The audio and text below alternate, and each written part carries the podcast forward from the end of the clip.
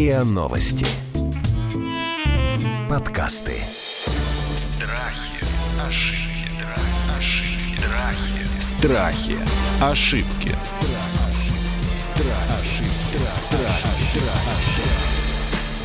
Здравствуйте, это подкаст «Страхи и ошибки». Меня зовут Наталья Лосева. В этом сезоне мы говорим и о страхах, и о заблуждениях, и об ошибках. Благо, год такой, друзья мои, что тут живи, не живи, все ошибешься или заблудишься.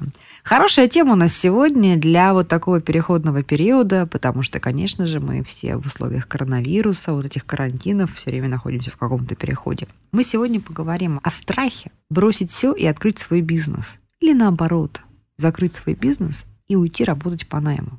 Вот я по своему кругу общения поняла, что те, кто работает на себя, они с трудом и часто со стереотипами представляют работу по найму. Или наоборот, вспоминают ее как не очень удачный опыт. И наоборот, люди прекрасные, менеджеры, заместители руководителей, даже какие-то директоры предприятий боятся подумать о том, чтобы уйти из найма, перестать быть наемным менеджером и открыть свой бизнес. И у меня сегодня такой двусторонний фокус. С одной стороны, это Наталья Токарская. Она бывший HR-директор и бывший коммерческий директор банка очень крупной группы, очень крупной группы огромных магазинов России. А сегодня она практикующий карьерный консультант и блогер. То есть она ушла в свой бизнес. Правильно, Наталья? Да, совершенно верно. И Григорий Мисютин, клинический психолог, когнитивно-поведенческий психотерапевт, основатель психологического центра Григория Мисютина. Я так понимаю, что это тоже ваше дело-то, да?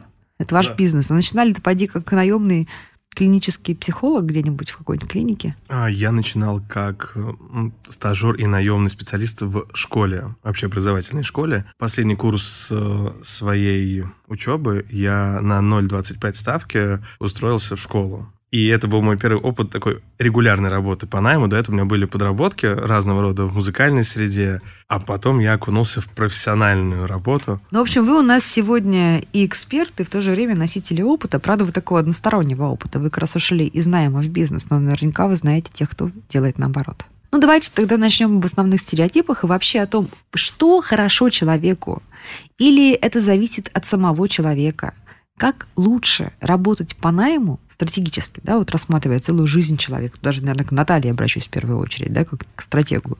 Или вообще не пытаться это делать, если вы не чувствуете к этому какого-то посыла или очень боитесь. Здравствуйте всем. Я думаю, что если у человека очень сильный страх, то он, в принципе, не начнет. Поэтому я не видела случаев, чтобы человек очень-очень боялся и как-то начинал. Поэтому начнут те, кто действительно очень сильно хочет. А что это? Это вот такая высокая степень ответственности должна быть? Или авантюризм какой-то? Мы это называем в карьерном консалтинге стремление к вызову или ориентация на вызов. Ну, то есть, грубо говоря, если у человека в системе ценностей или ну, внутри каких-то фильтров такая идея, что вот есть препятствие, я его собираюсь преодолеть. А что же, у наемного топ-менеджера нет этих препятствий? По-моему, их тут вагон и целая тележка, да? Есть, есть, совершенно верно. На самом деле высокие позиции, в том числе в найме, они очень похожи на предпринимательскую среду, и там и там есть препятствия, и там и там есть серия какой-то неопределенности, особенно в 2020 году. И, в общем-то, человек, который вот к этому предрасположен, он будет склонен в том числе уходить в собственный бизнес. Вот в целом, что для человека хорошо?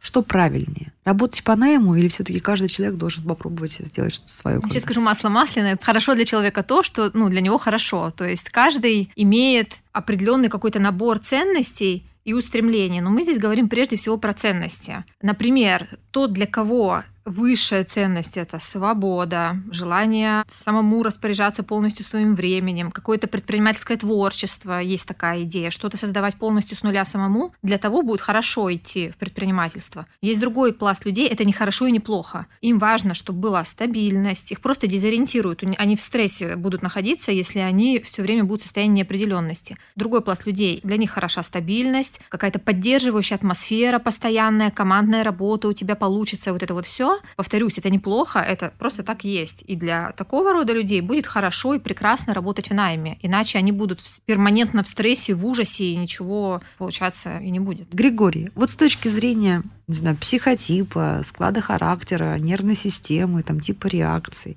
люди различаются, вы можете поговорить с человеком, там, с вашим клиентом, пациентом, и сразу сказать, слушай, вот тебе я никогда не рекомендую идти делать свой бизнес, да, а вот тебе я никогда не рекомендую возвращаться в найм, даже если ты получишь, как говорит нам Наталья, там, и творческую свободу предпринимательскую, и там, бюджет, в котором ты будешь волен, и возможность людей набирать и прочее. Вот как вы думаете? Отвечая на вопрос про психотипы и какие-то черты характера, я бы в первую очередь эм, отметил бы, что это некоторые привычки мозга работать э, ну, как предпринимательство. Это не черта характера, это привычка мышления, которая Ух ты, обращается... А подробнее расскажите. Да, да, да, я сейчас раскрою эту идею. Ведь можно сказать, что вот человек предприимчивый и все время стремится зарабатывать, что-то делать и создавать. Но ведь э, это все запускается не потому, что его руки сами что-то начали делать, и раз, и какой-то продукт или какая-то идея. Это в том числе, ну, как если вот использовать уже терминологию такого фильтра, только такого уже когнитивного, когда мы определенным образом оцениваем реальность и что-то в этой реальности начинаем перестраивать, собирая из таких кубиков лего, что я могу сделать из вводных данных. Есть люди, которым это интересно,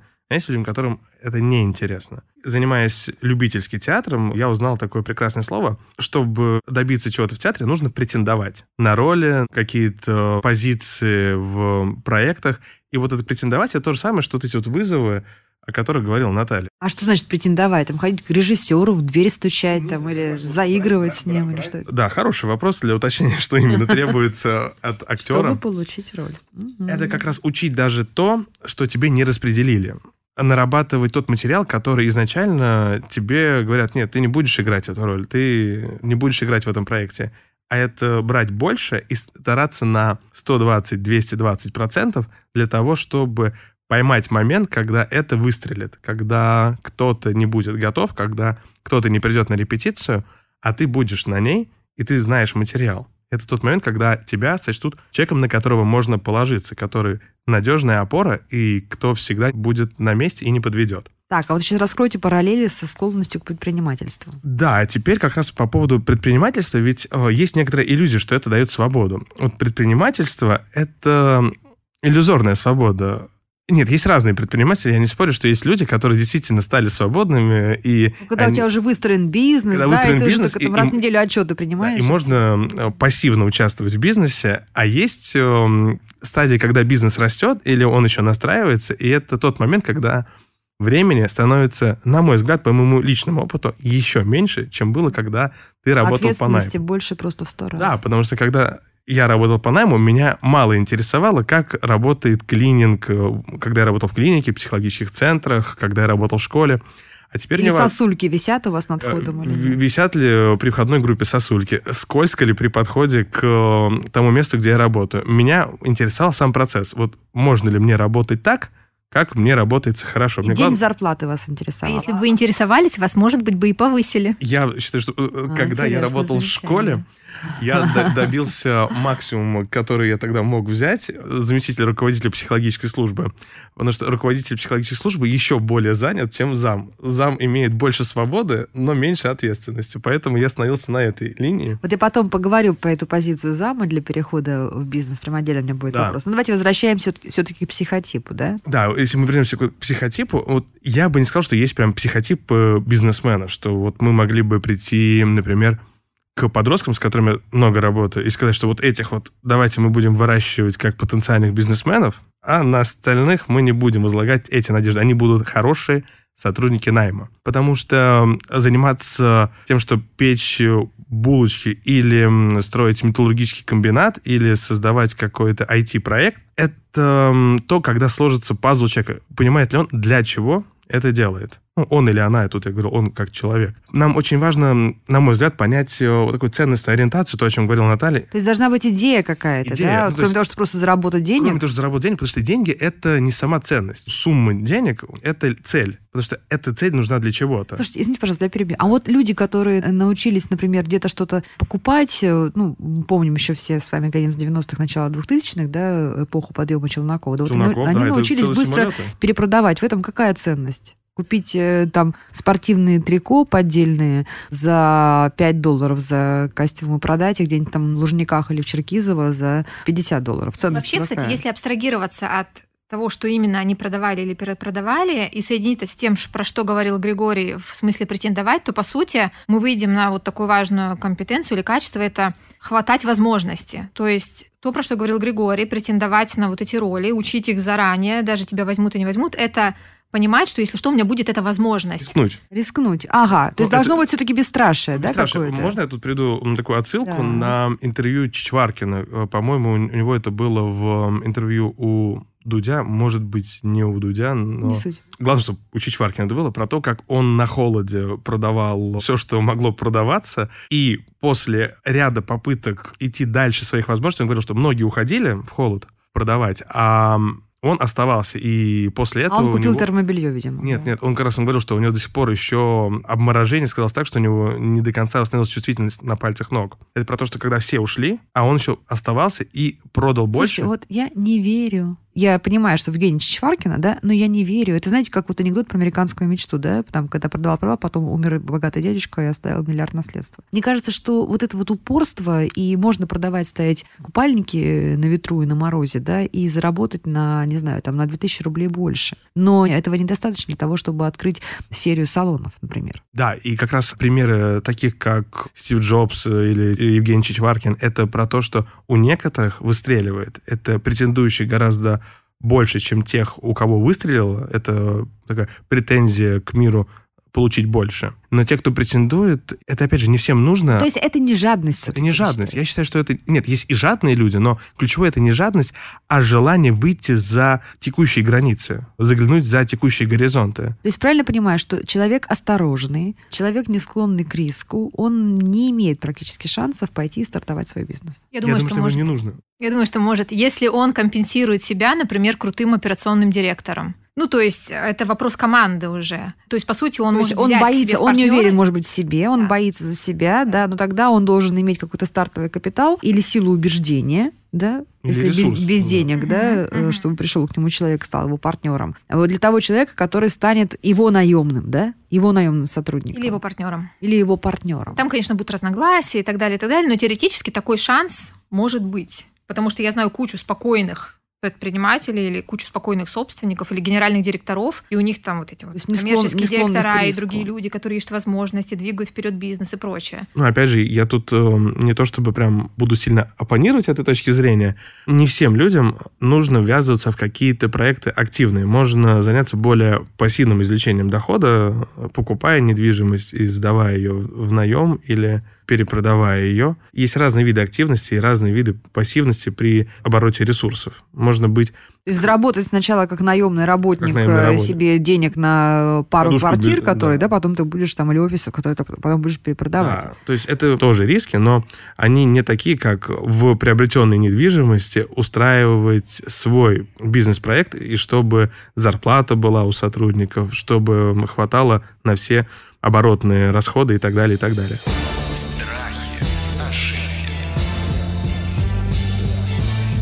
Страхи. Ошибки. А кому легче вот преодолеть страх, страхи свои, стереотипы, уходя из найма в бизнес? Рядовому сотруднику, у которого такой накопился вот какой-то, может быть, внутренний потенциал, нерастраченной вот предпринимательской активности какой-то? Или человеку, который, например, уходит с позиции заведующего отделом, который уже побыл в роли вот такого руководителя, пусть не своего бизнеса, да, а нанятой для него команды? Кому проще? Ну, заведующему отделу однозначно будет проще, хотя бы в том смысле, что бизнес предполагает свой найм людей, Ну, управление терять же людьми. больше тоже. Ну, вот я как раз согласен с позицией, что рядовому сотруднику меньше поле риска, то есть он может переподать себя в найм, Здесь примерно 50 на те же- тысяч получаю, там буду из своей пекарни получать там 52. Надо отталкиваться, наверное, даже не от позиции людей, а о том, какие это люди, в каких они жизненных обстоятельствах. Ведь мы говорим гипотетически о людях, но у них могут э, планироваться дети, у них могут быть прочие финансовые обязательства перед собой и миром, которые еще больше подкручивают градус важности, рисковать или нет. Это не только про тревожных или импульсивно-авантюрных людей, это еще и про жизненные обстоятельства. Какой-то контекст, в котором мы все так или иначе действуем. Я хочу рассказать вам пример. Я очень часто его рассказываю, потому что он меня в свое время впечатлил и до сих пор впечатляет еще из 90-х годов, когда молодые слушатели наши, может быть, не знают, время такой тотальной нищеты в России и крушения всего. И мама моей приятельницы, которая была преподавателем французского и английского языков в престижной школе. И учителя тогда сидели без зарплаты, так же, как и врачи. И она преодолела все свои комплексы. И пошла продавать у метро знаете, такие она пекла трубочки вафельные, начиняла их сгущенкой и кремом. Мимо шли ее ученики, элитная школа, бывшие родители. И она вот это все перенесла. Вы понимаете, что такое советская учительница из э, лингвистической школы. Она это все перенесла, перетерпела. И через несколько лет она стала очень успешной предпринимательницей в возрасте уже там 45 плюс. Понимаете? Преодолев, и я тогда понимаю, почему это сделала. Это было просто от отчаяния. Я не думаю, что это был авантюризм, это было, скорее всего, отчаяние. Человек пошел, и это было тогда, ну, опять же, это еще срез времен, да, советского и новой буржуазии, когда принципе, стоять и продавать трубочки было социально неодобряемым, ну, там что-то продавать, перепродавать в кругу интеллигенции. И вот человек это все перетерпел, своими руками сделал, продал, стал успешным предпринимателем. Для меня это до сих пор пример, который я, наверное, не смогу повторить, конечно же, уже э, времена другие, но он меня вдохновляет на то, что иногда как отчаяние помогает преодолеть не только страхи, за себя, но и страхи за, за то, как тебя воспринимает общество, да, и вообще что будет. Так все-таки к начальникам, давайте вернемся, к начальникам отделов и заместителей. У них какие преимущества для того, чтобы пойти открыть свой бизнес и какие изъяны в этой позиции есть? Ну вот преимущества связаны с тем, что когда этап бизнеса предполагает найм сотрудников, ты уже знаешь, как это делать ты это делаешь быстрее, у тебя уже есть идея того, что э, командой можно прийти вперед намного дальше, чем ты сам. У тебя есть опыт найма, обучения, мотивации сотрудников и прочее. Бюджетирование. То есть, когда ты уже находился в роли, которая близка, ну, скажем так, какому-то стратегическому даже комитету, Связи, тебе проще, возможно, есть какие-то Тебе проще управлять компанией. Я, например, в предпринимательстве использую кучу всего, что я делала в найме. И тот же доходы и расходы образец я делаю примерно так же, как это делали мы в компании. То есть это очень сильно помогает использовать какие-то крутые штуки. А минусы какие? Это очень хороший вопрос. Я почти не вижу минусов. Минус такой, что э, когда ты работаешь на себя, то, может быть, э, тебе сложно получить второе мнение. Очень круто, когда ты работаешь в найме, и ты, например, вот я, допустим, была коммерческий директор, у меня был какой-то вопрос, я могла прийти к генеральному, к своему коллеге, там, директору по маркетингу и так далее. За экспертизой. За вторым мнением, да. За экспертизой. Вы не платили за это, как за консалтинг? Да, да я не за это, это было не внутри платила, команды. да. Это было хорошо даже получить просто экспертное мнение вот на свою какую-то деятельность. А сейчас, по сути, ты как если ты не пойдешь в какое-то сообщество или в мастер-майнд, это то, что делают многие предприниматели, для того, чтобы закрывать ту потребность. Ну и плюс э, нет разделенной ответственности уже, да, уже вся ответственность на вас. Я вообще тоже знаю много примеров, когда свой бизнес открывали люди, которые были заместителями. Ну, например, человек работал там замдиректора автосервиса большого, и потом он уходит и делает свой автосервис в салоне автомобиля. Много, много раз вокруг машин я знаю таких историй. Это немножко обидно, кстати, наверное, для команды, да, вот для руководителя. То есть, когда ты выращиваешь заместителя, менеджера, ты в него вкладываешься, расцениваешь его как члена команды, но то у тебя в найме а потом он уходит и делает свой бизнес. Ну, тут ведь задача руководителя тогда масштабировать свой бизнес, чтобы давать точки роста для своих замов, потому что замы невозможно выращивать бесконечно. Ну, то есть он остается замом первые годы, вторые, третьи, и когда уже наступают десятые годы роли зама, то это дает некоторую бесперспективность. Некоторых все будет устраивать, это будет э, вершиной карьерной мечты или карьерного достижения. И ему спокойно. Я имею стабильного руководителя, с которым мне привычно, комфортно. Он меня ценит, я он у него ценит. могу там премии получать периодически. Я могу там опоздать или там, когда-то... Это к вопросу о свободе, между свободе. прочим, да? Потому что мне, как ему, не нужно вот совсем точно быть на встрече вовремя. Потому что я зам, как бы моя задача помочь этой встрече состояться или что-то подготовить. У меня может быть другая зона ответственности. Вот руководитель уже рискует непосредственно ну, срывом сделок или прочим, если он что-то будет отменять, куда-то не появляться или что-то не делать. Буду выращивать бесконечно. Я один раз собеседовала одного зама, который очень долго находился вот в роли зама, и он мне сказал, что единственный способ занять место моего начальника – это убить моего начальника. Вот поэтому во многих западных компаниях, и слава богу, сейчас в российских уже придумана такая штука, как опцион, да? То есть когда человек работает, работает, в конце концов у него там вырастает его доля владения в этой компании. Это партнерство такое как и раз. партнерство. Да, мне кажется, сразу это прямо решает все вопросы с мотивацией, да, когда ты, Ну, ты это, это- виден карьерный рост. Это очень явно показано в американских фильмах про юристов, которые в юридических фирмах стремятся Джуниору, а потом становится Да, да, да, когда прям э, выходят в Хороший партнеры. И это очень явно показано именно на примере юристов или там в сериале «Лучше звоните Солу». Там это прям очень ярко показано. Страхи, ошибки. Страхи. Ошибки.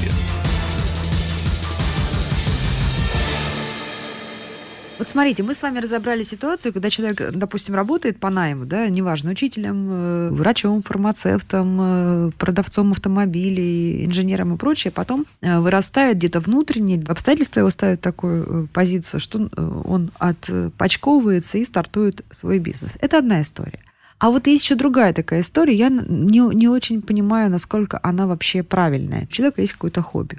Он этим занимается. Не знаю, вот он, человек любит автопутешествия и давно возит своих друзей по, это не знаю, по городам вокруг Москвы. И каждый раз останавливается в разных гостиничках, прекрасно знает, как разместить, как сделать тур, этим живет, не мешает его основной работе. В какой-то момент он думает, блин, я так это люблю. Но я же могу этим заниматься каждый день, а не только в субботу и воскресенье. Да, бросает все, покупает себе маленькую гостиницу или открывает турагентство путешествий вокруг Москвы. И вот дальше я не знаю, честно говоря, в этой истории, что происходит. Дальше там наступает некоторая вилка, как минимум, из двух исходов. Потому что одно дело, когда это хобби, и оно не обязательно приносит доход, потому что есть основная работа, и она обеспечивает А это развлечение. Это развлечения. А развлечения не обязательно должны приносить деньги. Ну, обратно. То есть тратить на развлечения — это само собой разумеющееся, а вот получать такой кэшбэк с них — это совсем не обязательно. Другое дело, когда мы свое хобби делаем основным занятием, и другого источника доходов у нас нет. Нам тогда приходится задуматься не только над тем, как это сделать весело, но так, чтобы еще и не было нам грустно от того, что в кармане пусто. А вот даже если все более или менее стабильно с точки зрения дохода, отношение меняется вот к этому хобби, вот к тому, что ты любил, а это стало твоей Где теперь мое хобби? Вопрос, да, в том, э, хобби ли это, потому что это становится работой. Есть э, очень популярный миф о том, что если вы будете заниматься любимым делом, работать... Вам не придется ну, работать. Да, ни одного дня в Красивая жизни. история. Красивая история за одним большим исключением, что это э, как раз способ продать такую красивую романтику о работе, чтобы люди просто не задумывались над тем, что они работают, а вспоминали о том, что это же их мечта заниматься тем или иным Но видом на хобби. самом деле... На самом деле они работают, потому что если мы говорим про пекарню, если мы говорим про турагентство, это от инвестиций в производственные линии, в наемных сотрудников, от э, настраивания командной какой-то ориентации, так и с турагентством э, уже не просто дружеские визиты в музеи, в гостиницы, в кафе, ресторан, а это уже деловые связи, когда мы хотим опираться на то, что наши договоренности будут работать, что наш Дальше начинается Роспотребнадзор, пожарная охрана, налоговая. И ты думаешь, ой, мне же было так хорошо просто приехать и походить с друзьями тут по старым улицам. Наталья, а вы знаете такие примеры, когда хобби становилось хорошим бизнесом? Э, Да, знаю. Во-первых, не должно быть иллюзий, что это будет только весело, здорово и задорно. Тут какой смысл? Важно, чтобы это хобби одновременно сочетало в себе сильные стороны человека, что не просто нравится, но я вот это хорошо могу делать, это моя сильная сторона, и желательно бы, чтобы это как-то еще хорошо монетизировалось. Человек любит печь тортики и иногда делает э, торты по заказу своих друзей, даже получает за это деньги, да, просто потому что это хобби. А потом он начинает делать торты каждый день, закупил кучу продуктов и так далее, и вдруг понимает, что недостаточно заказов для того, чтобы это хотя бы окупило там электричество. Или сегодня густо, завтра пусто. И тут нужно планировать. А, ты- а еще должен как самозанятый зарегистрироваться, теперь уже платить Ну, как, налоги. как да? минимум, как самозанятый, а в максимуме там, ИП или выход на ООО, в зависимости от масштабов планируемого бизнеса. Ох, я не знаю для себя. Давайте наоборот. Человек ушел в бизнес, попробовал, что-то пошло не так, провалилось. Как правильно вернуться в найм? Или и нужно ли возвращаться в найм? Мне Знаете кажется, этот это от- отличная идея. Если человек попробовал что-то как свой проект и провалился, потому что человек знает цену... Он же чувствует себя неудачником, он еще Будете больше за теперь боится рекрутером. всего. А я э, как раз вот придерживаюсь той позиции, что человек знает цену провала. Если человек А. вернулся и претендует дальше, то это, на мой взгляд, гораздо важнее, чем человек, который ни разу То не есть тот самый провала. битый, да, за которого Вот, двух тот- небитых вот, дадут. вот это как раз тот битый, за которого двух небитых дают, потому что этот человек знает, как вот прогорая, прогорать и потом возвращаться. То Это, есть он не должен стесняться этого. это на мой взгляд, недооцененная прелесть и ценность тех сотрудников, которые проваливались, те, которые, например, были прокрастинаторами, те, которые опаздывали и смогли это преодолеть. Их могли за это даже из найма попросить уйти, уволить, но они это смогли преодолеть, они смогли перепретендовать на что-то, и, на мой взгляд, это требует большей стойкости, чем просто сказать «я хочу свое дело». Это моя оценочная категория. Давайте я мы HR послушаем. на Давайте. это- на На этот самом счет. деле, если это нормально презентовать, действительно, я бы здесь просто не использовала громкие слова в стиле «мой бизнес провалился» или «ой, я потерпел крах и неудачу». Если это нормально презентовать в стиле «да, я пошел туда, объяснить свою логику. Рекрутера всегда будет волновать логика и мотивация человека, а точно ли он хочет после бизнеса вернуться в найм. И поэтому, если кандидат нормально объясняет, в тот момент я пошел туда, потому что у меня была такая мысль, я сделал то и то, у меня не получилось или получилось, я сделал вот такой вывод, теперь я, например, знаю, что нужно планировать там 5000 раз, ну, условно, какой-то вывод Мгм. он там сделал, и теперь я понял окончательно, что найм это точно для меня. И вот я готов свой предпринимательский кусок опыта использовать в этой работе вот так и так. И тогда все будет нормально. Если это будет презентовано вот таким вот образом, не из позиции я уже безнадежен, и кроме как вернуться в найм, я ничего не могу сделать. А если человек в нормальной позиции, ну, просто объясняет свою логику и показывает, как это может быть полезно сейчас, то все будет в порядке. Более того, так как у нас меняется мир, то очень многие компании ищут людей вот с той самой предпринимательской жилкой. То есть им важно, чтобы человек мог как-то немножко выше посмотреть на ситуацию, на то, что он делает, как будто бы на собственный бизнес. Они все этого хотят. Для этого они делают опционы и прочее. Поэтому есть все шансы, что человек, который имел собственный бизнес, у него будет вот это вот уже, ну, привычка. Привычка мозга. Привычка мозга, совершенно верно. Нейронные связи. Да. А вот эти люди, которые вынуждены с высоких позиций уходить э, в найм, допустим, они работали, у них была большая компания, там, с большими бюджетами, с большой свободой. И понятно, что когда они идут в найм, они претендуют тоже на топ-менеджерские позиции, там, да, да, на руководителей, заместителей руководителей. И э, им терять-то больше, наверное, да, чем простому человеку, который пошел там пекарню свою открыл.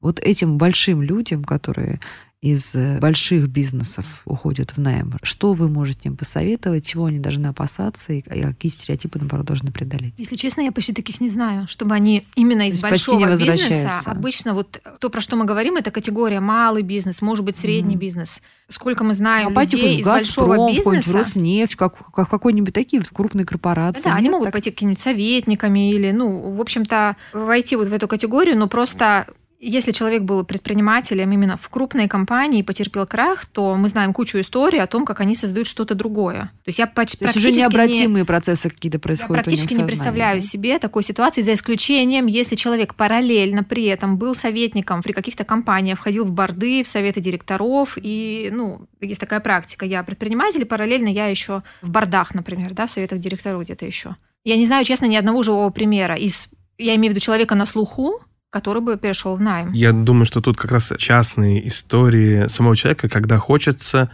совсем другой жизни, когда вот Или это... заработал много денег, и теперь ну, хочется для того, чтобы не терять время, и было- вот, не было скучно, пойти куда-нибудь. высокой жизни, в котором уже достигнуто разное, многое, и остается некоторый запас прочности финансовый, то можно заняться и садоводством, и выращивать флоксы, все что угодно, хоть э, пшеницу. Когда хочется прям поменять что-то в жизни. Это тоже может быть. И также заниматься кругосветными путешествиями, заняться блогом.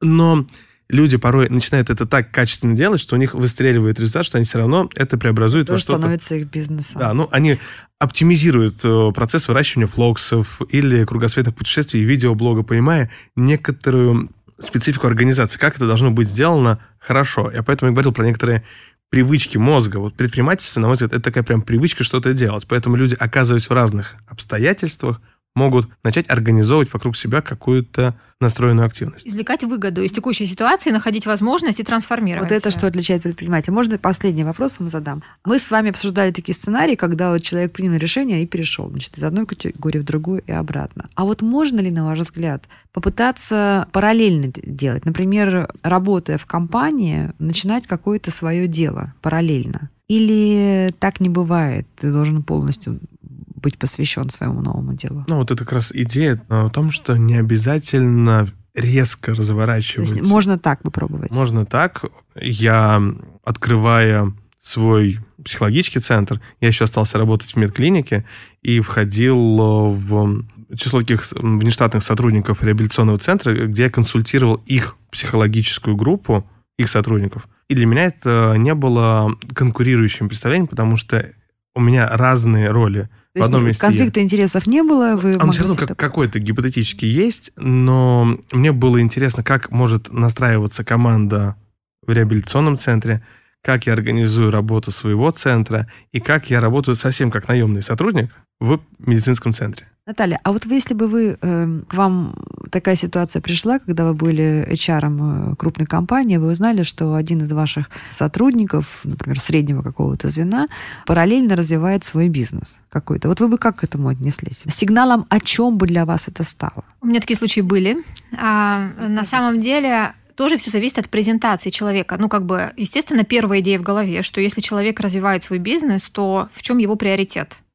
Чему он отдает больше энергии, внимания, потому что мы знаем, где внимание, там результат. Его внимание на что направлено, в чем его приоритет. Поэтому а конкретно в моем случае сотрудник изначально нанимался с, с параллельным бизнесом, он это презентовал как то, что он уже вышел, он его начал тысячу лет назад, и сейчас он его делегировал. У него есть управляющий, я хочу вас поставить а, в тот самый известность. случай, когда из бизнеса приходит в найм, да? Да, Оставляя да. при этом бизнес. Это мой Мгм. пассивный доход. Я, и он изначально презентовал это как тот факт, что он не будет тратить на него время, потому что он делегировал это управляющему человеку, да, он периодически в него вмешивается. То есть важно здесь расставить приоритеты. Я слабо верю, что можно и, извините, упахиваться на работе с 9 до 6 и параллельно строить нормальный бизнес. Что-то будет проседать. Поэтому либо это вариант, когда человек полностью работает, у него небольшой побочный дополнительный доход какой-то фрилансерский или мини-мини, да, какой-то, вот в этом варианте. Либо человек, э, ну, в общем-то, пытается максимально строить бизнес и на работу ходит для, ну, Ну, для стабильного дохода. стабильного дохода, да. А в вашем случае вот с этим сотрудником как, чем все закончилось? Все нормально закончилось, ну, то есть он э, нормально Он был работал, эффективным он был эффективным, нормально работал и э, показывал всячески. Ну, то есть было видно, что этот бизнес не требует усилий, потому что какой-то там партнер, которому он очень сильно доверяет, там э, делает эти дела. Ну что, давайте дадим совет тем людям, которые сегодня, вот в силу нашего такого нестабильного времени, задумались о том, не начать ли свой бизнес, либо наоборот, не закрыть ли свой бизнес, не уйти в найм. То есть, что бы вы им посоветовали не с точки зрения, да, иди, не иди, да, а о чем подумать, какие вопросы себе задать, чтобы принять правильное решение. Ну, я как карьерный консультант просто обязана посоветовать в любом случае иметь, как бы диверсифицировать свою деятельность. То есть не складывать, как говорят французы, все яйца в одну корзину. То есть иметь на всякий случай какую-то параллельную возможность, может быть, даже онлайн, какого-то варианта, в случае чего. То есть не отказываться от того, что у вас есть сегодня, где вы сегодня, например, работаете, да, А может быть, параллельно получить при этом какую-то новую профессию или подумать, как я могу применить эти навыки, если что, в другой ситуации, в том числе онлайн. а вы что думаете? Я придерживался бы и этой рекомендации про запасной аэродром, всегда иметь э, в виду некоторые варианты, но в том числе я предложил бы прислушаться к себе и подумать над своими ценностями и сделать Какие такое- вопросы задать? Да, такое маленькое как раз э, упражнение с тем, что если бы мы представили на секундочку себя в 80 лет, и вот с вершины этого опыта посмотреть, какую жизнь я хотел бы прожить с учетом такого непростого времени, как у нас сейчас. Чему я хотел бы больше уделить внимание, куда я хотел бы инвестировать свое внимание. Ведь там, где внимание, там результат. Я с этим тоже согласен. И посмотреть еще не только на то, что какой хотел прожить жизнь, там, хотел как пират бороздить э, моря и океаны, это потому что вот что мне хотелось бы, чтобы у меня уже было приобретено к этим 80 А ответы годам. могут быть разные. Кто-то Ответы скажет, что я бы разные. хотела бы упахаться, но обеспечить своих детей квартирами, да. И от этого уже зависит... А кто-то скажет, а я бы хотела больше времени с детьми проводить. И вот зависит, что я могу делать так, чтобы моя активность действительно приближала меня к тому, чтобы я больше проводил времени с детьми. Это не значит, что уйти с работы и сесть с ними дома. Говорит, дети, теперь мама и папа постоянно рядом. А как раз о том, как я могу распределить внимание, чтобы мне хватало и на время с детьми, и на ту работу, которой я могу заниматься. И пример тут мог быть разный, ведь Нам те или иные примеры попадаются в жизни, в кино, в театре, в литературе, в сериалах. Мы можем увидеть каких-то персонажей, которые нас чем-то захватывают, цепляют, и найти что-то вот схожее общее, и поразмышлять над этим. Почему нас цепляет что-то?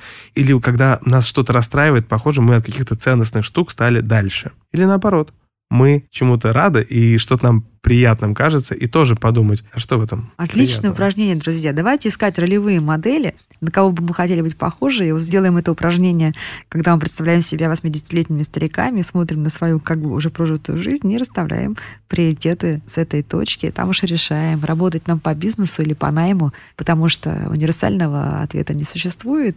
Слушайте себя. А мы чем могли, постарались вам помочь с Натальей Токарской, экс-HR-директором, коммерческим директором крупного российского банка и практикующий карьерный консультант и блогер, и Григорием Мисютиным, клиническим психологом, когнитивно-поведенческим психотерапевтом, основателем психологического центра Григория Мисютина. Это был подкаст «Страхи и ошибки». Пишите нам, пожалуйста, свои вопросы, комментарии и давайте нам задачи. Страхи, ошибки, дра- ошибки, страхи. Страхи. Ошибки. Слушайте эпизоды подкаста на сайте ria.ru в приложениях Apple Podcasts, CastBox или SoundStream. Комментируйте и делитесь с друзьями.